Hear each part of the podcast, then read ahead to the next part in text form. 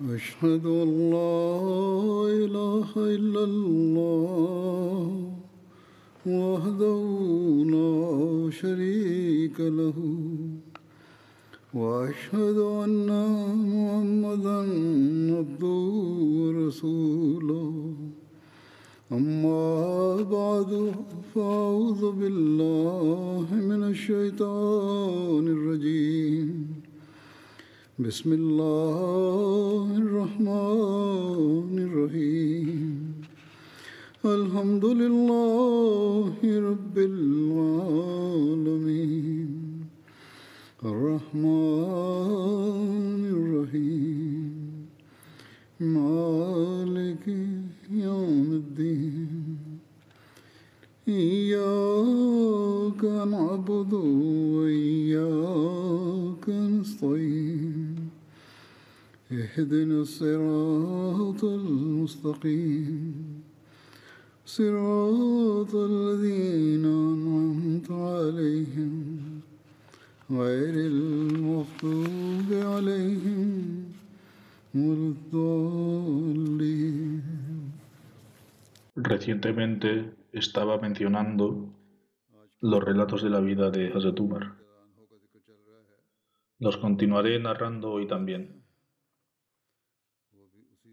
Hazrat Muslim Maud afirma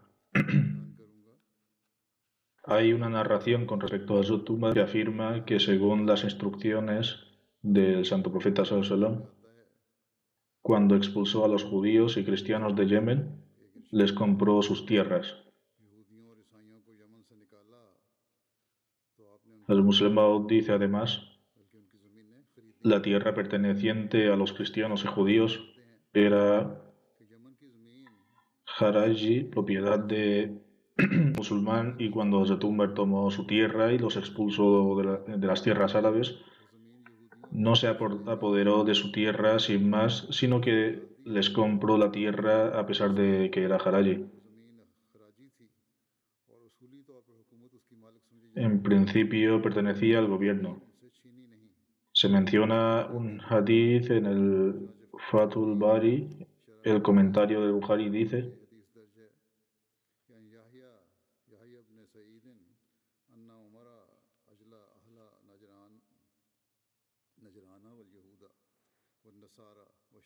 es decir, Yahya bin Said narra que Hazrat Umar expulsó a los idólatras judíos y cristianos de Najran y pagó por sus tierras y huertos.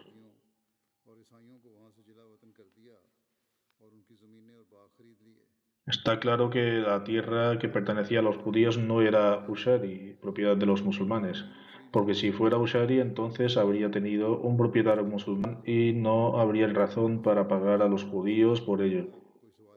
Por lo tanto, esta tierra era indudablemente Haraji, al igual que la tierra de la India también se conoce como Haraji. Sin embargo, Hazrat Umar no tomó posesión de la tierra al considerarla Haraji y por lo tanto declarándola como propiedad del gobierno, sino que les pagó la- por la tierra. Es posible que alguien afirme que tal vez esta tierra no es Haraji ni Ushari. Y se calificó como otra cosa, pero tal noción sería completamente ingenua y reflejaría la falta de conocimiento de la Sharia. En el Islam, la tierra, la tierra es Haraji o Ushari y no hay otro tipo de tierra a menos que esté completamente descuidada y abandonada sin que nadie reclame su propiedad. Por lo tanto, la tierra que pertenecía a los judíos, cristianos e idó- idólatras era Haraji o Ushari.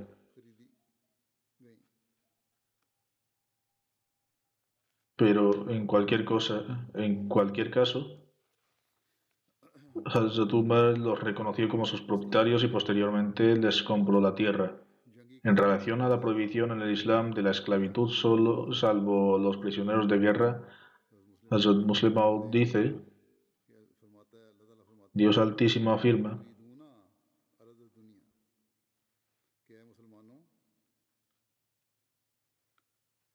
De- ¿Deseáis los bienes frágiles de, eh, de este mundo, que significa, oh musulmanes? ¿Deseáis comportaros como otras naciones y esclavizar a su gente para aumentar vuestro poder? No, Allah no quiere que sigáis a otras naciones, Él quiere guiaros por el camino que es mejor para vosotros al final y os ha dado derecho para ganar el agrado de Allah en la próxima vida. Y con respecto a ganar la cercanía de Dios y lograr un buen fin, Dios decreta que es para vosotros que no toméis prisioneros excepto cuando se os impone la guerra. Por lo tanto, en el Islam no se permite esclavizar a nadie excepto como prisioneros de guerra.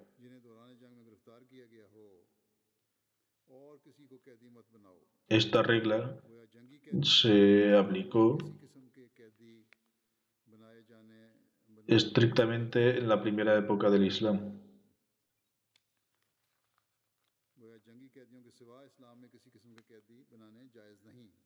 Durante el reinado de Asatumbar llegó una delegación de Yemen y se quejó de que, antes del advenimiento del Islam, una tribu cristiana vecina los había, eh, los había convertido en esclavos sin causa alguna. De lo contrario, antes de este tiempo eran libres, por lo tanto querían ser liberados de esta esclavitud.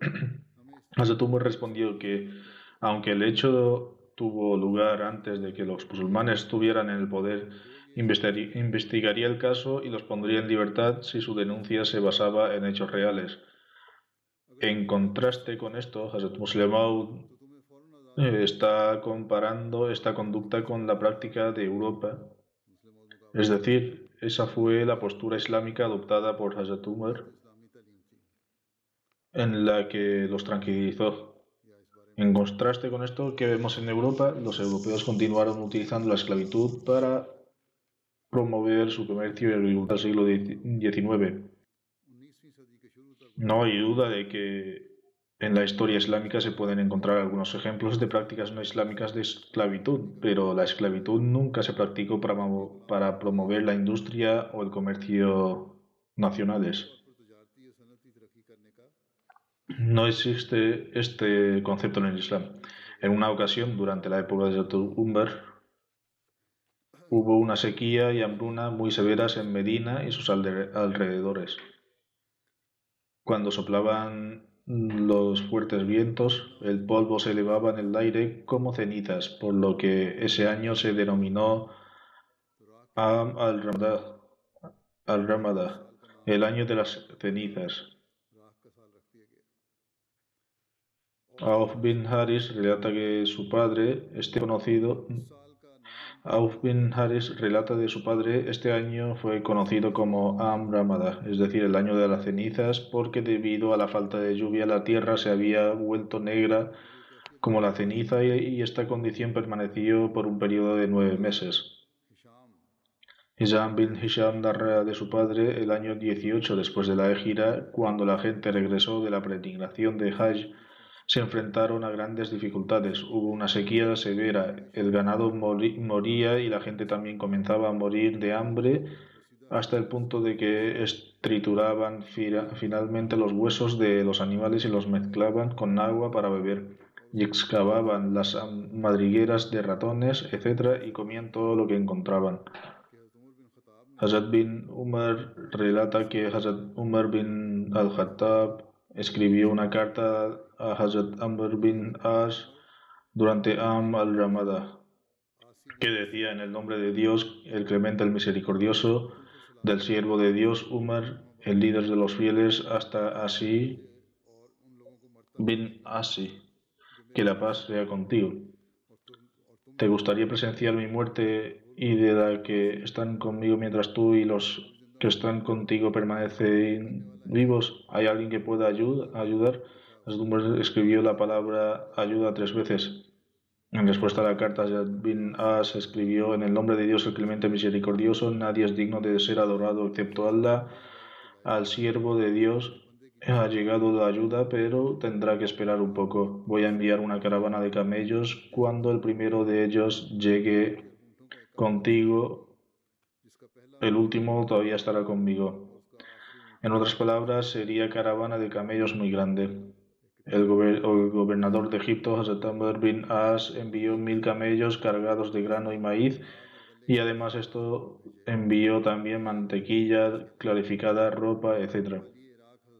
El gobierno de Irak, uh, eh, Hazrat envió 3.000 camellos cargados de grano y provisiones, así como ropa.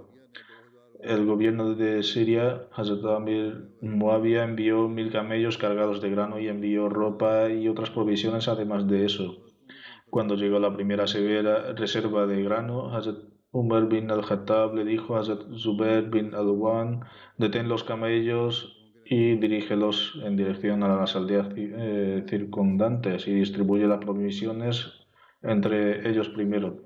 Por Dios, es posible que, aparte del honor de disfrutar de la compañía del Santo Profeta Sallallahu no se te haya concedido una oportunidad mejor que esta. Además, haz prendas con los sacos para que los que puedan usar y sacrificar camellos para ellos, para que puedan comer su carne y llevarse la grasa animal.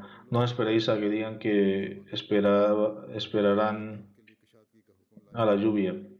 Deben cocinar la harina y recolectar provisiones hasta que Dios Altísimo les conceda descanso. Otras palabras, que cocinen algunas de las provisiones y las almacenen también. Azatumber pedía que se preparara la comida y luego anunciaba que a la hora de la comida, si alguien deseaba comer, debería hacerlo. Y si alguien quería llevar la comida a sus familias, podía venir y y llevársela. Hazatumar preparaba tarit para la gente, que es un plato que se preparaba mezclando pequeños trozos de pan en un caldo.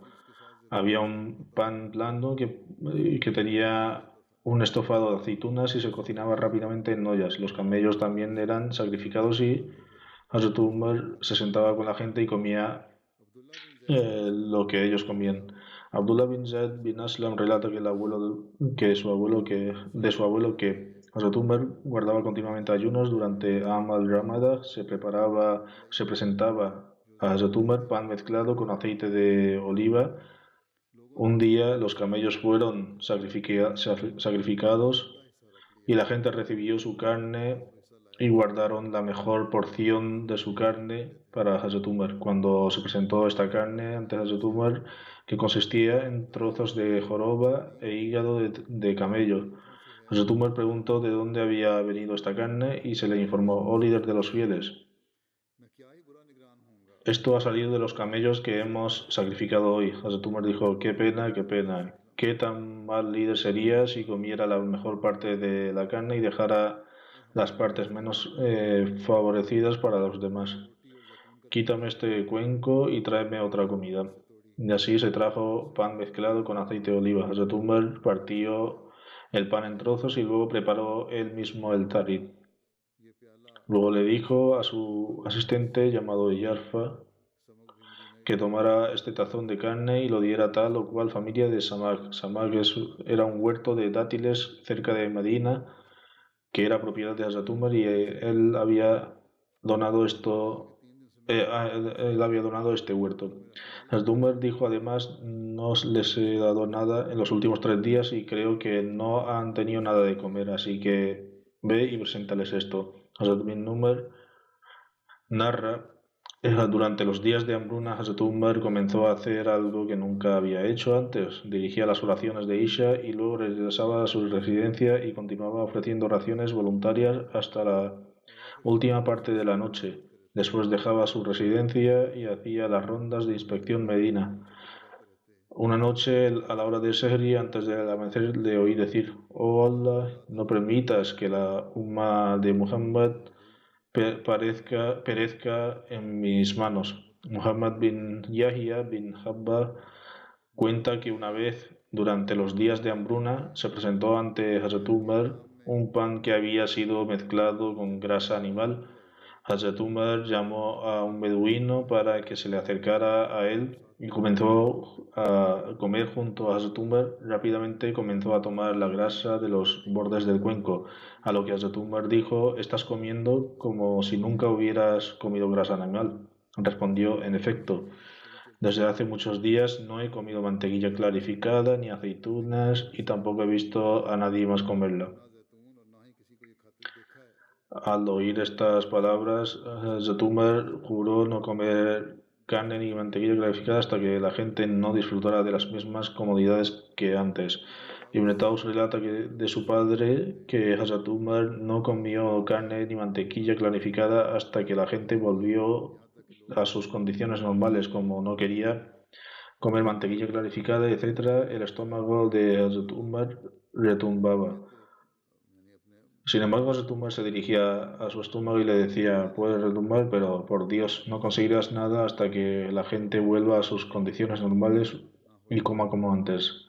Ayaz bin Khalifa afirma, durante el año de hambruna, de la hambruna vi que la piel de Hazrat Umar se había oscurecido por completo, aunque antes tenía una tez muy clara. Preguntamos qué sucedió. Esto el narrador de la tradición nos dijo que tumbar era árabe y la se formaban parte de su dieta.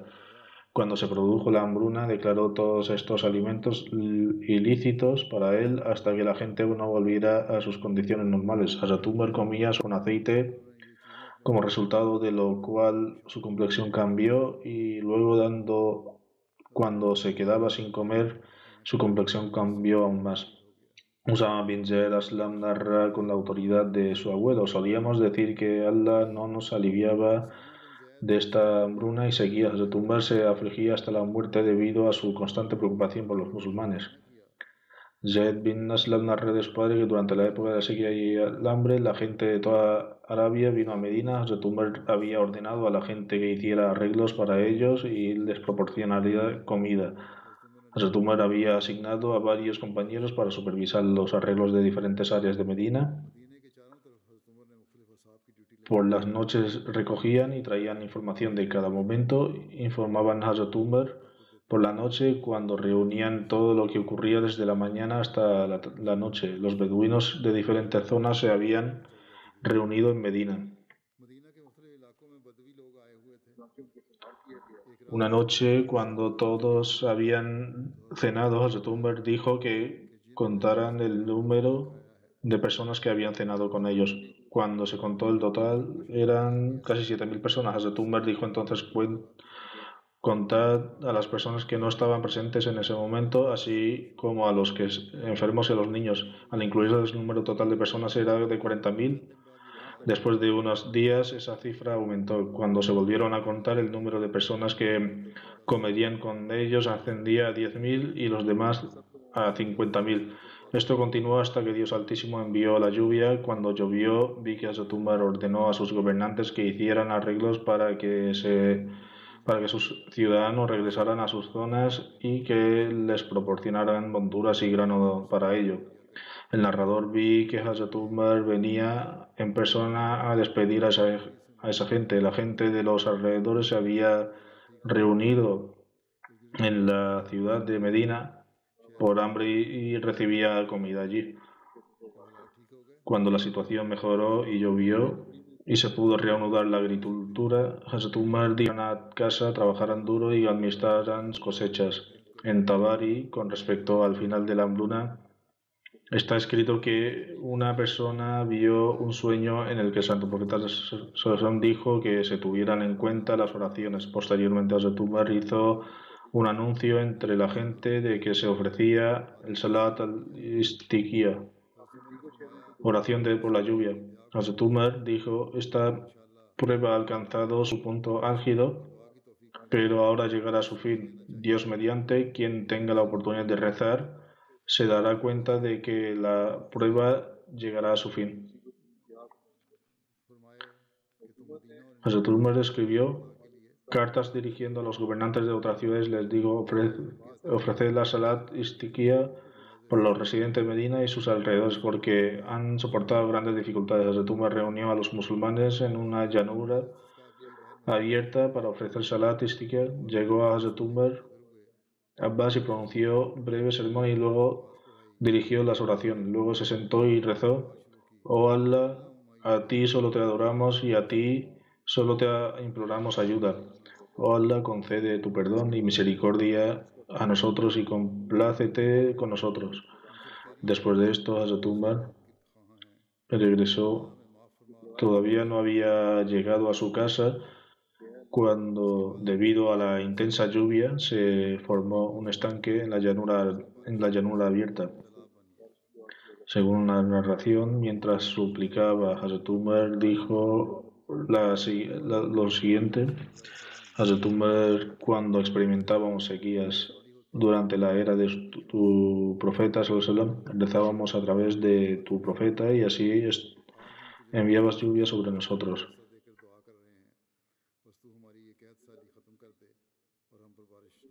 Hoy te suplicamos por medio del tío de Tab, alivianos esta seguía y haz que llueva sobre nosotros. Posteriormente la gente todavía no se había movido de su sitio que empezó a llover. Abdullah bin Ibrahim ha narrado cuando las alfombras de oración de paja fueron colocadas por primera vez en la mezquita del profeta, al principio la gente rezaba sin ella directamente en el suelo o en cualquier zona blanda y había polvo en, la frente posteriormente entró en vigor la costumbre de utilizar alfombras de oración. Abdullah bin Ibrahim relata que la primera persona que utilizó una alfombra de paja para el rezo en la mezquita del profeta fue Hazrat Umar bin Khattab. Antes que ese momento, cuando la gente levantaba sus cabezas después de la sesda, postración sacudían sus manos. Entonces Hazrat Umar ordenó que se extendieran alfombras en la oración procedentes de aquí, que en la mezquita del profeta. Aquí, que es un valle que se extiende unos 150 kilómetros desde el suroeste de Medina hasta el noreste de Medina. Se dice que era un gran valle. En la época de Zetumbar, la mezquita del profeta se fue ampliada en el año 17 después de la Égira. Abdullah bin Umar relata que durante la época del santo profeta la mezquita del profeta fue construida de ladrillos de barro el techo estaba hecho de hojas y ramas de palmera y los troncos de la palmera se usaban como pilares. Durante la época de Abu Bakr, la mezquita permaneció allí así y no se realizaron ni ampliaciones ni cambios. Hazrat ordenó que la mezquita fuera ampliada, fuera ampliada y renovada, pero no hizo cambios en la apariencia de la estructura del edificio. Continuó con, en sus cimientos originales el techo se mantuvo igual que antes, usando las hojas de palmeras latineras, pero se, cambiaron los pilares por unos de madera. La renovación de la mezquita finalizó en el año 17 después de la gira, la supervisión de Zotumber. Bajo la supervisión de Zotumber. Tras esta expansión, el área de la mezquita aumentó el 100% codos, lo que equivale a aproximadamente 50 por 50 a 140 por 120, lo que equivale a 70 por 60 metros. De esta narración resulta evidente que durante la era de Hazrat Abu la mezquita permaneció en la misma condición que en la época del Santo Profeta, aunque se amplió significativamente en dicha construcción de la, en la época de Hazrat Umar. Hazrat Abu Bakr relata que Hazrat Umar ordenó que se ampliara la mezquita del profeta y que se tomaran medidas para que la gente fuera protegida por la lluvia, de la lluvia pero que se evitara el uso del rojo y el blanco en las renovaciones, porque este tipo de decoraciones ponen a los hombres a prueba. Azotumar tuvo cautela a la hora de gastar y se aseguró de que permanecieran con el mismo estilo y diseño que tenían en la época bendita de, del santo profeta Sallam. Durante la ampliación se, eh, se expropiaron las casas colindantes a la mezquita del norte, sur y oeste algunas personas donaron sus tierras felizmente para la mezquita y Azetumbar tuvo que dar explicaciones a otros junto con el incentivo financiero, es decir, Azetumbar tuvo que expropiar algunos terrenos e incluirlos como parte de la mezquita. En la época de Azetumbar se introdujo la práctica de realizar un censo o pidió que se hiciera para poder asignar raciones de comida. Azetumbar Maud ha escrito en relación a esto en cómo el gobierno islámico organizó ciertos sistemas que cambió qué cambios se implementó y qué asuntos, y qué asuntos administrativos se introdujeron.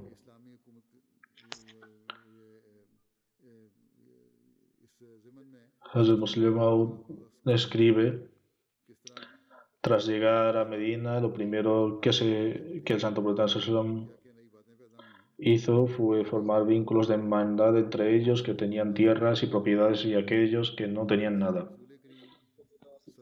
Los Ansar poseían tierras y propiedades mientras que los Muhajirin no tenían nada. El santo profeta Sallam estableció vínculos de hermandad entre los Ansar y los Muhajirin, de manera que cada Ansar con propiedad estaba vinculado con un Muhajir que no tenía nada. Algunos de ellos llegaron a tan lejos que además de sus riquezas, si tenían dos mujeres y proponían a sus hermanos Muhajir que se divorciaran de una de sus mujeres para ellos y entonces tendrían la opción de casarse con ellas.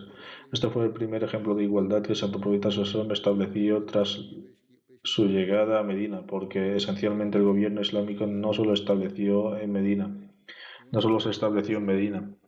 En aquellos días no había abundancia de riqueza, por ello la única opción era unir a una persona afluente con una persona más pobre que tuvieran suficientes para comer. Luego, durante una batalla, el santo profeta Sassón adoptó otro método que también produjo algunos cambios. Durante una batalla, el santo profeta Sassón se enteró de que algunas personas no tenían nada que, para comer, o si tenían apenas era suficiente, mientras que otras tenían comida en abundancia. Tras observar esta situación, el santo profeta Sassón dijo quien quiera que tenga algo con ellos debe traerlo y juntarlo en, en un lugar. Entonces cuando trajeron todo, el santo profeta Sosam asignó razones para la gente. Incluso en este ejemplo se adoptó el primero de que todos deben tener acceso a la alimentación. Mientras era posible, comieron de forma independiente, pero cuando esto fue imposible y había peligro de que unas personas murieran de hambre, el santo profeta prohibió esto y ordenó que la comida fuera distribuida por igual en un lugar. Esta decisión se tomó debido a la situación en ese momento y no debido a que se introdujeran aspectos del socialismo o del comunismo.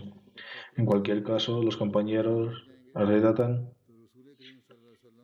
que actuaron según sus instrucciones tan rigurosamente que incluso si tenían un dátil, sentían que era extremadamente deshonesto comerlo y se sentían ansiosos hasta que lo depositaban en el almacén.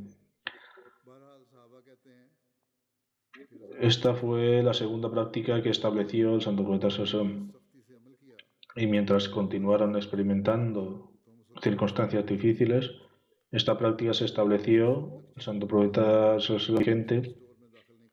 Luego, en la época del santo profeta Sasón, experimentaron también una época de afluencia y Dios Altísimo les bendijo con abundante riqueza.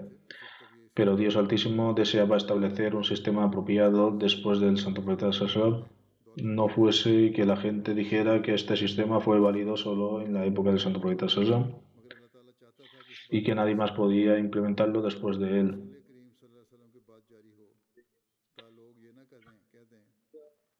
Cuando fueron bendecidos con riqueza, el antiguo sistema se volvió, a implementarse, el cual Dios Altísimo se aseguró que volvería a tener lugar después del santo profeta Sazam también. Hasta musulmanes describen en relación como esto a cómo esto se consiguió esto. Así, por un lado, Dios Altísimo estableció un ejemplo a través del Santo Profeta Por un lado, tras su llegada a Medina, los Ansar ofrecieron su riqueza a los Muhajirin. Los Muhajirin dijeron que no estaban dispuestos a recibir estas tierras sin recompensa y que trabajarían estas tierras como agricultores para pagar lo que debían. Este es el deseo expresado de Muhajirí a pesar de que los Ansar no duran en ofrecerles sus riquezas. Esto sería similar al caso de que un gobierno ofreciera raciones y que alguien no las quisiera aceptar. En este caso, el gobierno no tendría la culpa de ello. El veredicto sería que el gobierno ha prescrito las raciones y que depende de los demás aceptarlas o no. Similarmente, los Ansar ofrecieron todo lo que tenían el hecho de que los muhajirin lo aceptaron o no es un asunto diferente. Por lo tanto, el santo profeta Salama implementó esta práctica durante su vida hasta el punto que cuando el rey de Bahrain aceptó el Islam, el santo profeta le aconsejó que proporcionara cuatro dirhams y vestimentas como sustento para todos ellos en su país que no poseían tierras para su subsistencia de manera que sufrieran, no sufrieran hambre ni privación. Más tarde los musulmanes comenzaron a seguir mucha, a adquirir mucha riqueza. Como los musulmanes eran menos en cantidad y la riqueza era abundante, no parecía necesario que se introdujeran nuevas regulaciones porque el objetivo de proporcionar medios de subsistencia para la gente se estaba cumpliendo. El principio, en principio general es que las nuevas leyes deben introducirse cuando hay peligro y mientras que no haya peligro esa elección del gobierno de esa elección del gobierno si quieren introducir una ley particular por lo tanto por el punto que quería destacar al principio que quedó interrumpido por los otros detalles era como el sistema continuó después del Santo Profeta Sesam. Cuando el Santo Profeta Sesam falleció y los musulmanes comenzaron a expandirse por distintos rincones del mundo, las naciones extranjeras también comenzaron a formar parte del Islam. Los árabes como los árabes eran un, como un grupo de personas que y una nación y mantenían la igualdad entre ellos, pero cuando el Islam comenzó a propagarse por diferentes regiones y varias naciones empezaron a entrar en el Islam, se volvió más, muy difícil proporcionar comida para todos. Finalmente, Zotumbar creó un censo para todas las personas y estableció un sistema de, para proporciones de comida que duró, hasta el reino de Banu Umayyah. Los historiadores europeos admiten que el primer censo jamás creado fue el de Zotumbar. Admiten que este primer censo que inició Zotumbar no fue para, para apoderarse de la riqueza de sus ciudadanos, sino para establecer los medios para su subsistencia. Otros gobiernos tienen censos para convertir a sus ciudadanos en animales de sacrificio y para alistarles en el ejército, para, pero Gazatumbar no lo hizo con este propósito, sino que lo hizo para proporcionarles comida y para salvaguardar el número de, de personas que había y la comida que sería necesaria para alimentarles. Por lo tanto, después de realizar el censo, el censo, todas las personas que recibían medios y subsistencia bajo el sistema designado recibían una asignación mensual para satisfacer sus necesidades, las necesidades de los demás. Este trabajo se completó con tanta atención que durante la época de Zatumbar, cuando Siria fue conquistada y se adquirió una gran abundancia de aceite de oliva y todos comenzaron a recibir su parte, Zatumbar dijo a la gente que su estómago está hinchado por el uso del aceite de oliva. Zatumbar mismo recibía parte de este aceite y explicó que debido a su consumo frecuente tenía el estómago hinchado. Pidió permiso para cambiar el aceite por una medida igual de mantequilla clarificada, ya que el aceite era perjudicial para su salud. Este fue, por tanto, el primer paso para, en el Islam para satisfacer la necesidad de la gente y con ello no se requería ningún otro sistema porque el gobierno era responsable de la necesidad de toda la nación, su alimentación, su ropa, su educación, el tratamiento de enfermedades y construcción de casas para su alojamiento eran parte de las responsabilidades del gobierno islámico. Si todas estas necesidades continuaran convirtiéndose, entonces no necesitaríamos ningún seguro. La gente contrata seguros para asegurarse de que dejan algo atrás para sus hijos o para cubrir sus propias necesidades en caso de que no tengan ingresos cuando sean ancianos. Si el gobierno cubriera estas necesidades, no serían necesarios los seguros.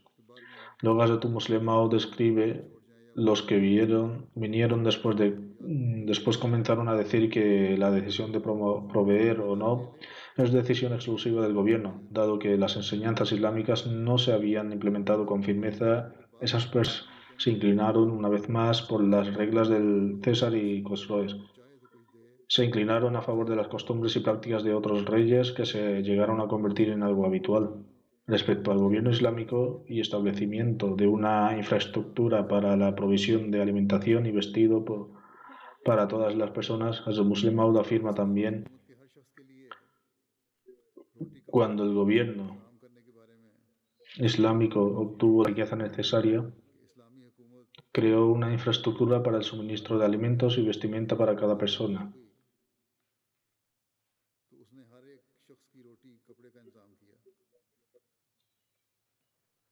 Por lo tanto, como ha sido mencionado anteriormente, fue en la era de Zetumbar cuando el sistema se quedó completado en cuyo momento, según las enseñanzas del Islam, la comida y la vestimenta de cada persona fue responsabilidad del gobierno y cumplió este deber con gran cuidado. Esta fue la razón por la cual Asetumber inició la práctica de realizar el censo, abriendo registros en los que se anotaban los nombres y todas de todas las personas. Como ya ha sido mencionado, los escritores europeos reconocen que fue Asetumber fue que fue quien puso en marcha por primera vez un censo y comenzó el sistema de registro. El propósito de este censo era que todas las personas pudieran recibir alimentos y comida y era por tanto necesario que el gobierno conociera el número de ciudadanos del país. Hoy se dice que la Rusia soviética fue la primera en crear un sistema para proporcionar alimentos y ropa a los pobres. Sin embargo, la realidad es que el sistema económico fue establecido por primera vez por el Islam. Desde el punto de vista práctico, durante la e-, era de Asetumber, los nombres de las personas de cada aldea, pueblo y ciudad se inscribieron en el registro se registraron los nombres de las esposas, los hijos y, un número total, y el número total. Se estipuló la cantidad del sustento para cada persona, de forma que incluso aquellos que comían menos pudieran estar contentos con su parte y aquellos que comían más pudieran comer hasta saciarse. La historia revela que en sus decisiones previas a Tumber no había cubierto las necesidades de los bebés lactantes y la ración que necesitaba el bebé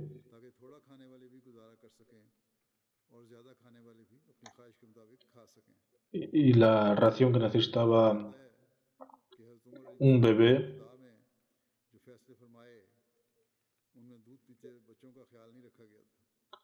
se le concedía solo después de que su madre lo, hubiese, lo hubiera amamantado con su leche.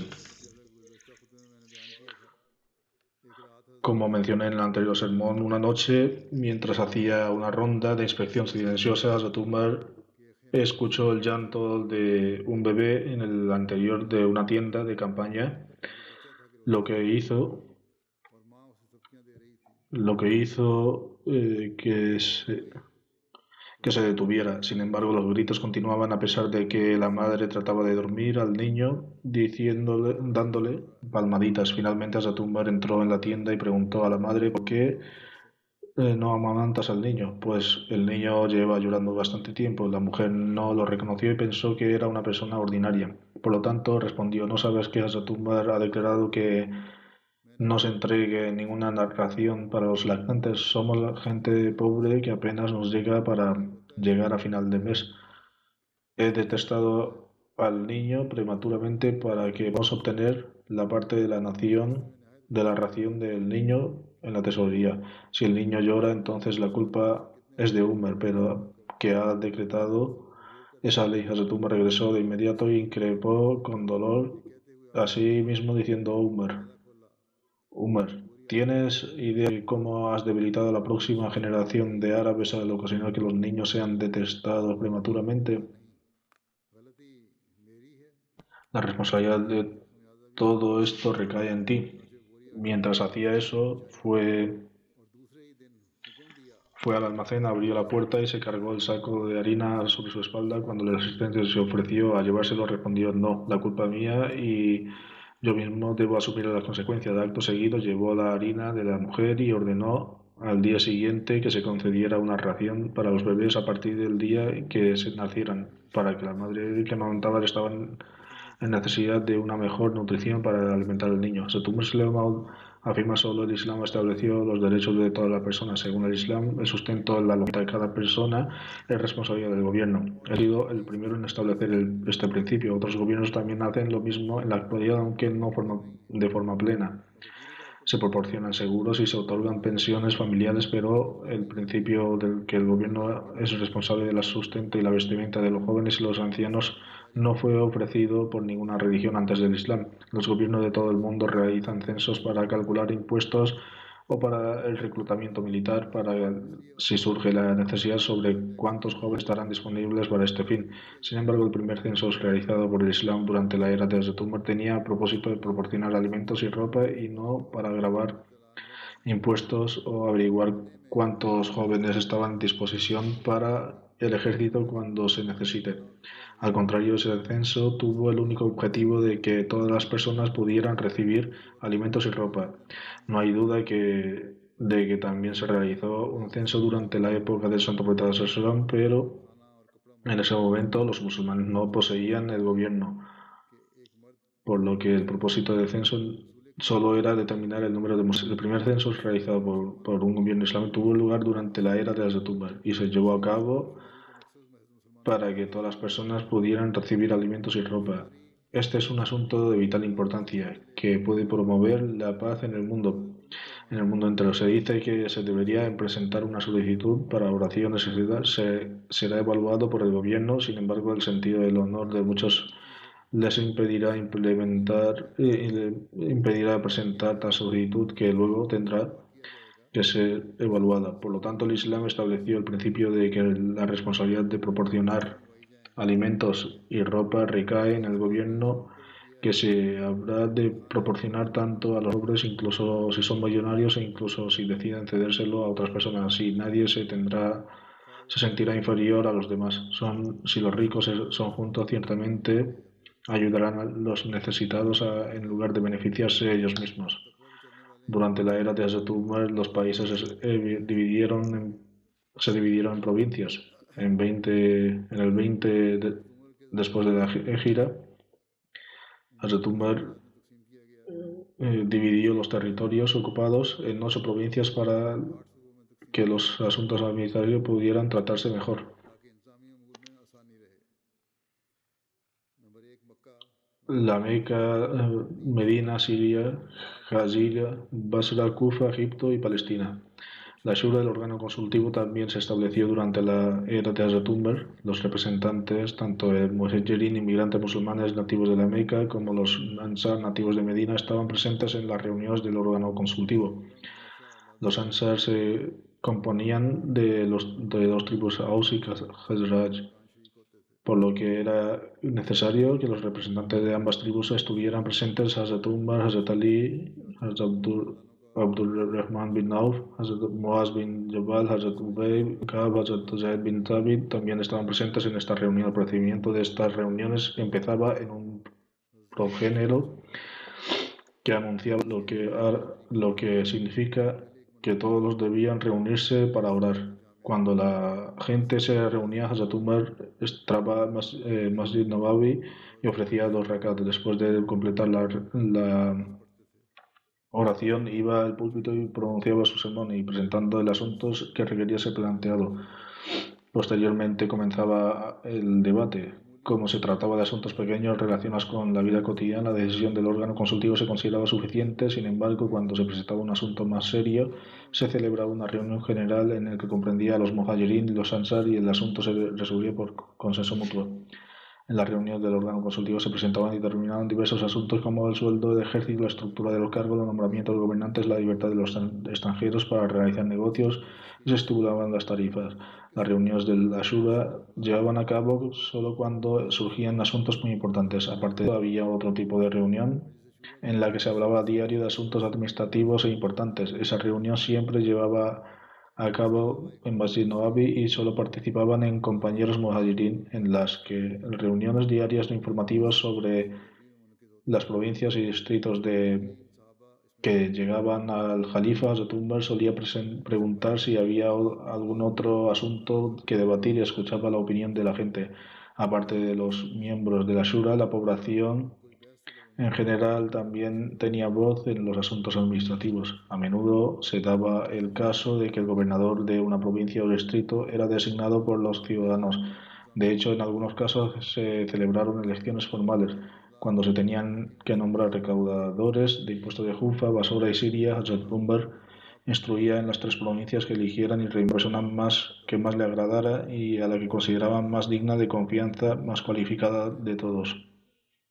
Con respecto a los nombramientos de los gobernantes y la orientación que se les daba a Zotumar, está escrito que para los servicios importantes los titulares de cargos eran designados a través de la Shura y eran designados aquellos que tenían consenso de todos. A veces enviaba instrucciones al gobernador de una provincia o distrito recordando que debería ser eh, seleccionada la persona más capacitada. En consecuencia, Zatumbar nombraba a tales personas seleccionadas como gobernantes Altumber designó un salario, el salario más alto para los gobernantes. Eso también tenía una gran sabiduría y fue capaz de, llevar, de que llevaran a cabo sus deberes de manera honesta y sin ninguna codicia. Umar aconsejaba a los funcionarios recordad que no os he enviado como comandantes y tiranos, sino que como líderes para que la gente os diga cumpla, cumplid con los derechos de los musulmanes, no abuséis de ellos ni los rebajéis, es decir, no castiguéis innecesariamente, más bien trata de cumplir con sus derechos. No hagas eh, promesas innecesarias a nadie para no caer en el juicio. No le cerréis las puertas, no sea que, que el fuerte devore al débil. No te pongas por delante de nadie porque sería una injusticia para el pueblo. A quien se nombraba el gobernador se le haría un juramento de que no montaría en ropas finas, no comería harina tamizada, eh, no nombraría porteros y mantendría siempre las puertas abiertas a los indigentes. Esta guía era para todos los administradores designados y se leía al pueblo. Una vez nombrados estos gobernantes se haría un inventario de sus riquezas y posesiones. Si se producía un aumento inusual de esas posesiones del titular del cargo que no podía justificar, se le pedían cuentas inmediatamente y el exceso de riqueza se entregaba al fisco. Los gobernantes recibieron instrucciones de que debían reunirse en el Hajj, donde se celebrarían audiencias públicas y se trataría inmediatamente cualquier queja contra un gobernador. Los gobernadores recibieron instrucciones de que debían reunirse en el Hajj, donde se llevarían a cabo audiencias públicas y se abordaría inmediatamente cualquier queja contra un gobernador. Si la denuncia resultaba ser válida, los trabajadores tendrían que rendir cuentas. Con respecto a las quejas presentadas contra los gobernadores, la forma de Hazrat los tratados del Muslimao describe hay un incidente relacionado con Umar. La gente de Kufa era bastante rebelde y siempre levantaba quejas contra sus titulares, diciendo que tal o cual juez es de cierta manera o de una persona tiene esta debilidad y otra persona y otra tiene aquella. Ante estas quejas, Tumbar cambiaba a los titulares de cargos y enviaba a otro oficial en su lugar, es decir, los cambiaba. Algunas personas le dijeron a Tumbar que no era, no era correcta y que si, que si seguía cambiándolos, la gente de Kufa seguiría presentando quejas, por lo que no habría, debía cambiar constantemente a los oficiales superiores. Sin embargo, Zetumbar dijo que seguiría cambiando a los oficiales hasta que el Kufa se cansara de presentar quejas. Cuando recibió quejas similares de ellos, durante algún tiempo Asetumbar dijo, ahora enviaré a la gente de Kufa un gobernador que se ocupará de ellos. Este gobernador enviado por Asetumbar era un joven de 19 años llamado Abdurrahman bin Abdul Laila. Cuando la gente de Kufa se enteró de que un joven de 19 años había sido designado, nombrado como gobernador, se dijeron entre sí que venga, que nos burlemos todos de él. La gente de Ugufa era traviesa. Reunieron a todos los individuos mayores que se adornaban con mantos y túnicas que tenían 70, 80 o incluso 90 años de edad y decidieron que toda la gente de la ciudad debía acompañar a estos ancianos para dar la bienvenida a Abdulrahman y preguntarle burlosamente su edad y cuando respondiera se burlaba del hecho de que un muchacho había sido nombrado como gobernador, por lo tanto, de acuerdo con este plan, se alejaron dos o tres millas de la ciudad. También Abu también se acercaba montando en un burro desde la dirección opuesta. Toda la gente de Kufa estaba de pie en filas y en primera fila estaba formada por los jefes ancianos. Cuando Abdurrahman bin Abu Laila se acercó esa gente, preguntó: ¿Eres tú quien ha sido designado como nuestro gobernador? ¿Y te llamas Abdurrahman? Respondió afirmativamente. Ante esto, una persona mayor entre ellos se acercó y preguntó cuál es tu edad. Abdurrahman respondió mi edad. Puedes adivinar mi edad por el hecho de que cuando Santo Profeta Sasson nombró a Usama bin Zaid como jefe sobre 10.000 compañeros entre los, que se encontraban también Abu Bakr y Omar, soy un año mayor que Usama bin Zaid en esa ocasión. Al oír esto, todos dieron paso atrás y sus planes se hicieron añicos.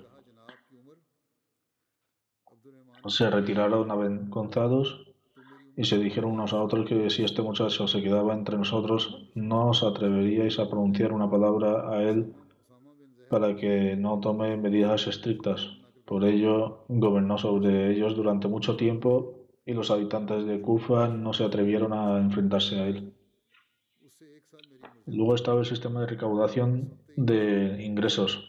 Tras la conquista de Irak y Siria, Stumber dirigió su atención hacia la gestión de los ingresos.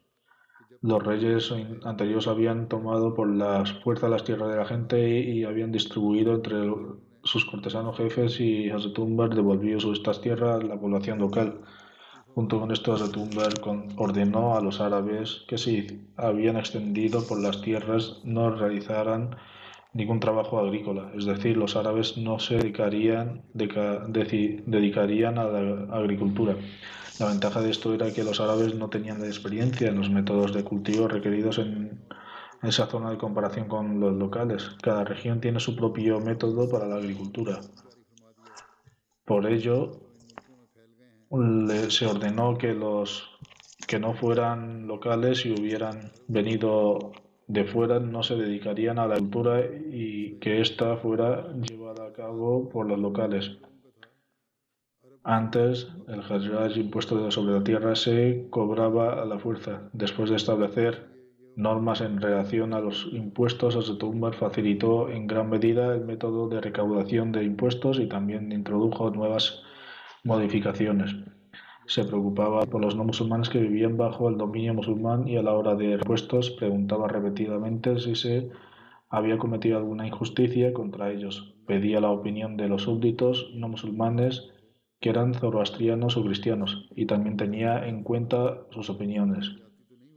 Para la expansión de la agricultura, dijo en relación con los terrenos baldíos que quien los cultive se convirtiera en propiedad y designado el periodo de tres años para ello. Se hizo fluir los ríos y se creó el departamento de riego que también supervisó la formación de estanques. Esto se llevó a cabo con el fin de mejorar el sistema agrícola.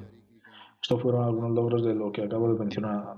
Hay más relatos de Asotumar que permanecen, si Dios quiere, serán mencionados en futuros sermones. Me gustaría hacer un anuncio y es que se ha creado una enciclopedia Ahmadía que se lanzará hoy. Ha sido realizada por el Centro Central de Archivos de Investigación Ahmadía. Hace tiempo que empezaron a trabajar en ella y ahora, por la gracia de Dios Altísimo, el sitio web se pone a disposición de miembros de la comunidad. Antes disponible en www.ahmadiapedia.org,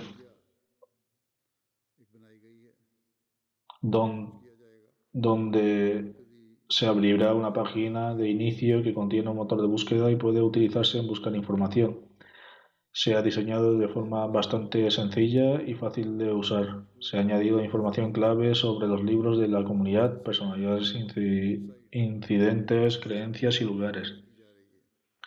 Cada entrada contiene los sitios web pertinentes, vídeos, enlaces, los temas que se encuentran en las publicaciones periódicas de la comunidad, para que se pueda obtener información detallada a través de estos medios. Una de las ventajas de los enlaces para seguir investigando sobre los temas que será los que busquen podrán llegar a los a los otros sitios web de la comunidad y podrán beneficiarse de todos los periódicos y las revistas. Los Ahmadis de todo el mundo llevan consigo información beneficiosa que no consta en ninguna parte. En el sitio web de Ahmadiyyapedia hay una opción de contribución donde la gente puede enviar información o documentos sobre cualquier tema. No podrán cargar directamente la información en él, de hecho tendrán que proporcionarlo al equipo central y tras evaluarlo y verificarlo se cargará en la entrada correspondiente. De esta manera, a través de la cooperación de la comunidad este sitio web, será un proyecto continuo y, si Dios quiera, será beneficioso para los Ahmadis. Si alguien no puede encontrar cierto material, puede ponerse en contacto con Ahmadiyyapedia y ellos se encargarán de proporcionar material pertinente en el sitio web. Además, han declarado que aunque han subido mucha información a través de las fuentes auténticas. Sin embargo, si alguien tiene alguna información que sea diferente a la proporcionada sobre cualquier tema, entonces puede proporcionar los hechos necesarios para que después de verificarlo la historia de la comunidad pueda ser auténtica y severada. El equipo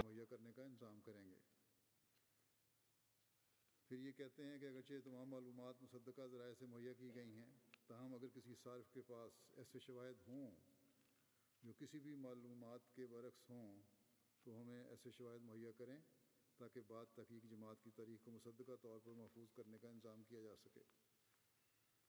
इस वेबसाइट की तैयारी के लिए तमाम टेक्निकल मराहल, मरकज़ी शोबा I T ने बहुत खूबी सर अंजाम दिए हैं, और बड़ी मेहनत की है शोबा आई टी ने इसके लिए, जिसमें इनका मुस्तकिल अमले के अलावा वॉल्टियर्स भी शामिल हैं। مواد کی تیاری کے لیے مرکزی شعبہ آرکائیو کے مربیان اور والنٹیئرز نے بڑی محنت کی ہے اور حصول مواد، اردو سے ترجمہ، مواد کی اپلوڈنگ غرض تمام کاموں میں انتھک محنت سے کام کیا ہے ان سب نے، جو بھی کام کرنے والے ہیں اس ویب سائٹ کے لیے۔ اللہ تعالیٰ ان سب کو جزا بھی دے اور جمعہ کے نماز کے بعد انشاءاللہ